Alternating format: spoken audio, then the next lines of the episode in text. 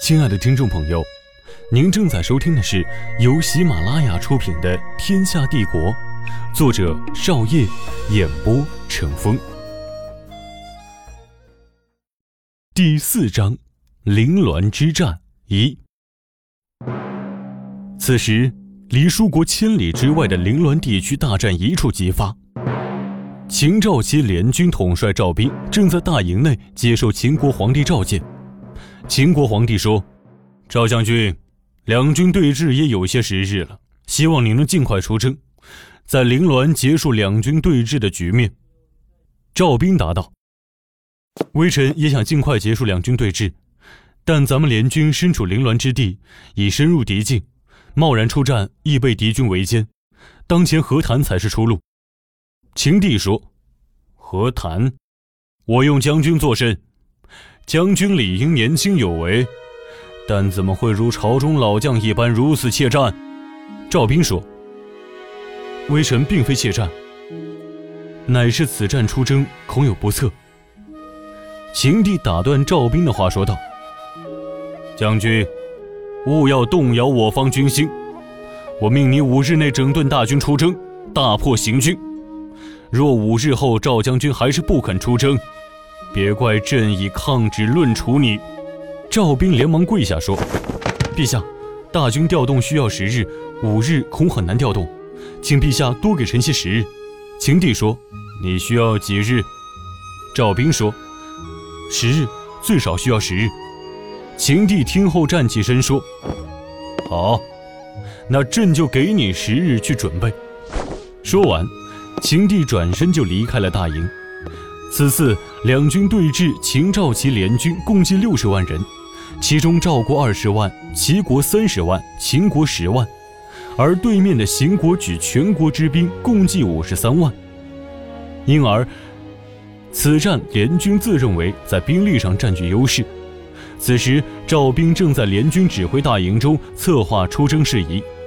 边上的副将刘能说：“将军。”我们前几个月刚将联军各部高级将领替换，此时出征很难做到军将一心，将领和士兵磨合恐至少也需半年。如今如此着急行动，恐有不测。赵兵听后无奈地回答道：“此事我也知道，但陛下让我十日内出征，因而此次出征事宜断然无法更改，我们只能祈求平安归来。”刘能听后说。那将军此次出征，大军行军该如何安排？是否分兵行军？赵兵说：“此次敌军兵力比我军少，因而敌军合兵出击的可能性很大。若我军分多路行军，很容易被敌军逐个击破。因而我打算全军一路前行，稳扎稳打。”刘能听后说：“将军思路周旋，敢问将军，我军前期侦察之事，在下该如何安排？”赵兵说。如此大战，侦察工作尤为重要。你命军中三位轻功九级者在战区游走，侦察敌情，打探伏兵。与此同时，联军中的空中堡垒分成十路，对我军周围百里之内进行刺探，以防被敌军偷袭。刘能听后，按照赵兵的部署，开始了战前准备工作。此次出征，赵兵的意图并非是击败行军，而是以攻破凌乱西边明牢关为初期的战略目标。十日之后，一个士兵疾步跑入邢国大营。这名士兵给邢帝刘启带来了一个好消息：秦赵齐联军出动了。邢帝得到这个消息后，对一旁的鹤山军统帅谭启说：“罗将军准备的怎么样了？”谭启说：“罗将军大军已集结完毕，就等陛下下命令了。”秦帝刘启听后对谭启说：“你告诉罗将军前往明牢关，一切按计划行事。”谭启接到命令后，前往罗胜大营。谭启走后，工部尚书秋葵来到帐中。秋葵对邢帝说：“陛下，修建东京行宫的三十万囚徒，已按照您的意思训练了半年有余，随时可以听您调遣。”邢帝刘启听后对秋葵说：“命孙哲过去，领着三十万囚徒，按令行事。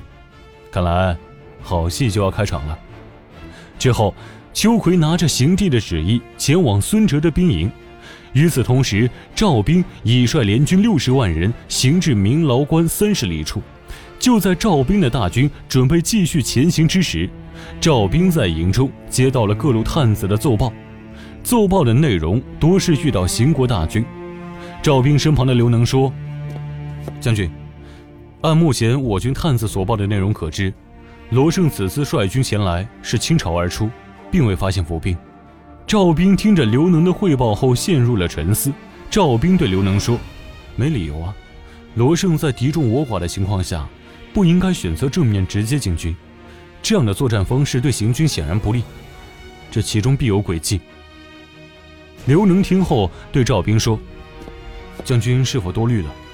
我军空中堡垒已侦察过，我军周围百里也未曾发现伏兵，此次机遇可能是上天对我大秦的恩赐。”赵兵听后笑了一声，对刘能说：“常胜将军罗胜。”当年平蜀地九战九捷，被封为武定军。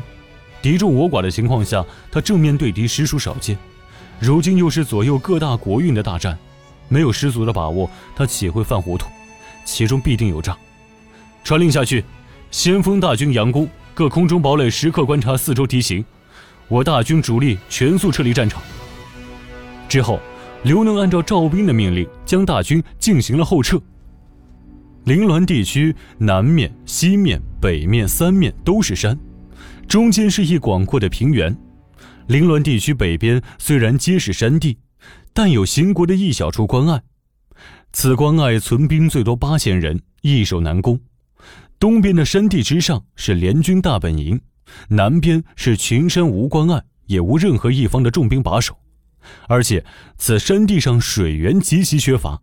西边的群山之上是秦国东大门明牢关，这就是两军目前所处的战场地形。在得到联军退兵消息的行帝刘启，在当日下午开展了一场紧急军事会议。在这场紧急军事会议上，罗胜率先发言。根据我军各方探子来报，赵兵退兵的消息应该属实。这一番话让刘启陷入了沉思。刘启之后对众人说道。莫非我们的计划被赵兵识破了？罗胜听后说：“不应该，计划的每个环节的保密工作做得都很好，泄密的可能性并不高。”邢帝说：“计划如此庞大，做得再严密，恐也有疏忽之处。看来这个赵兵不像传言一样徒有其表。朕之前看过其军队的排兵布阵，不输将军当年。”罗胜之后问行帝说。那陛下，孙哲的隧道是否还要继续？行帝说：“如今战局还未明朗，若赵兵未识破我们的计划，我们就此放弃，恐怕失了百年一遇的良机。因而让孙哲继续挖隧道，一切按最初的计划行事。与此同时，派人去联军中散播赵兵怯战的谣言，督促其出兵。赵兵怯战的谣言在齐国军中要多加散布。之后。”罗胜按照邢帝的所说的内容，开始了行军的行动。十日之后，赵兵率大军撤回联军大营。赵兵撤回联军大营后，联军各国官员也紧急组织了一场军事大会。大会之上，齐国率先对赵兵发难。齐国人说：“赵将军为何不战而逃？”赵兵听后对齐国人回答道：“行军有诈，因而后撤。”齐国人听后有些疑惑地说道：“何诈之有？说出来给大家听听。”赵兵说：“罗胜正面对敌实属少见，如今又是各国国运大战，没有十足的把握，他岂会犯糊涂选择正面对敌？因而这其中必定有诈。”齐国人听后笑着说道：“这就是说，赵将军并不能确定行军是否有诈，而赵将军在不确定敌方是否有诈的情况下，选择了逃跑。”赵将军是否另有所图呢？赵兵听了齐国人的发言后，对齐国人说：“大人说末将另有所图，不知道大人所说的所图是什么？”齐国人回答道：“据我所知，齐国和赵国所在联军的将领全部被赵将军替掉了，而这些替掉之人皆赵将军的心腹。赵将军是否想通过替换军中高级将领的手段，从而彻底控制联军？”赵兵听后说：“联军各国将领性格参差不齐，其中的很多将领不服管教，我予以替换，是为了作战时更加便于调动。若你们齐国人不信于我，此联军统帅之位我愿让出，凡你们齐国人自己挑选良才任之便是。”赵兵话音刚落，赵国二皇子田横就站了出来，说：“赵将军莫要生气，大家也是只想尽快结束战事而已。各国粮仓不像邢国粮仓那样充足，无法在此打持久战，还请赵将军速战速决。”然后，田横转过身，对着秦帝说道：“秦国陛下，您看呢？”秦帝说：“此事，赵将军确实过于谨慎了些。不过我保证，今日之后，赵将军一定可以痛改前非，率领我们联军大破行军，以证清白。”然后，秦帝看着赵兵说：“赵将军，你说是吧？”赵兵听后对秦帝说。臣明白各国粮仓皆不充足，不可打此持久之战。但臣还是劝陛下暂缓出征，行军必有埋伏。秦帝愤怒地说：“埋伏？哪来的埋伏？赵将军口口声声地说有埋伏，可朕连埋伏的影子都没有看到。”赵兵急忙说道：“臣虽还未看出行军如何设伏，但行军指挥官罗胜正面对敌的行为确实异常。”秦帝说。既然你未看出，也未查到，那便是赵将军的猜想罢了。将军怎敢仅凭猜想？就让我三国联军再次脱号。赵兵见秦帝发怒，于是连忙跪下磕头说：“臣不敢。”秦帝说：“你不敢？我看你敢得很。你可知，你每在这耗上一日，我们联军所消耗的军粮，便是三国百姓三天的口粮。”说完，秦帝站起身，将酒杯摔于大殿之上。对赵兵怒吼道：“你若在此拖上一年，怕不用等秦国来灭我们，我们三国就会因缺粮而陷入内乱。你到时可真是秦国的第一大功臣了。”赵兵磕着头说：“臣不敢，臣知错。”这时，赵国二皇子田横连忙上前扶起赵兵，对秦帝说：“秦国陛下，看来赵将军已经知道自己错了。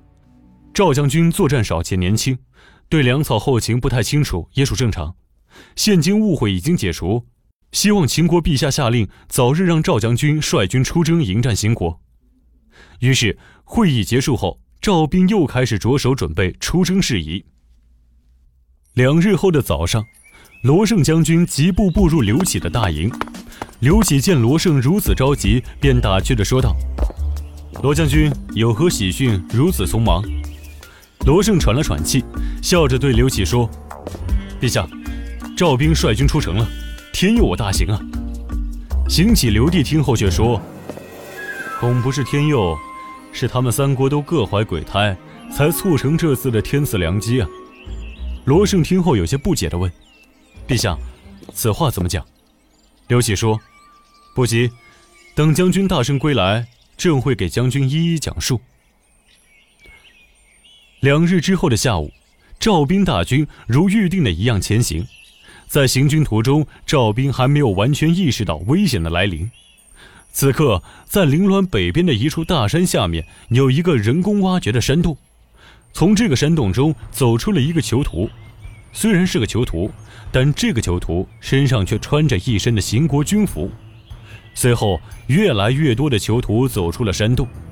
这些囚徒是从山的北边通过这个山洞来到了山的南边，这样的山洞有不下三十余个。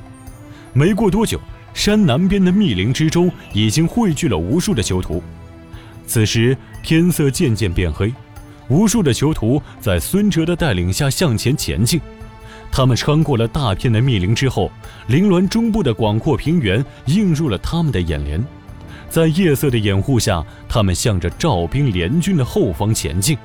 次日一早，刘能着急地跑入了赵兵的营帐，对赵兵说：“将军，不好了，我们中埋伏了。”赵兵听后很是疑惑：“埋伏？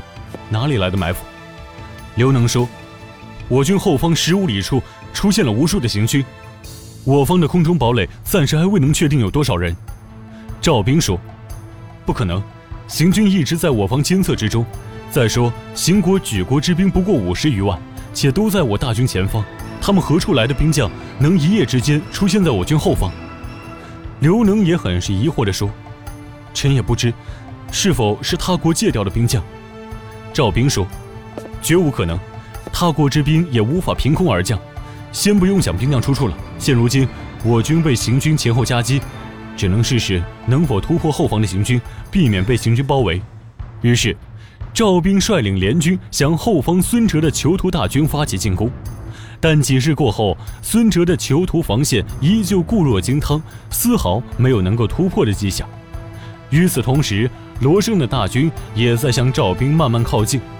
面对行军的前后夹击，赵兵找来了刘能，对刘能说：“我们联军被围，看来已无法避免。为今之计，只能另想办法。”刘能说：“将军有何办法？”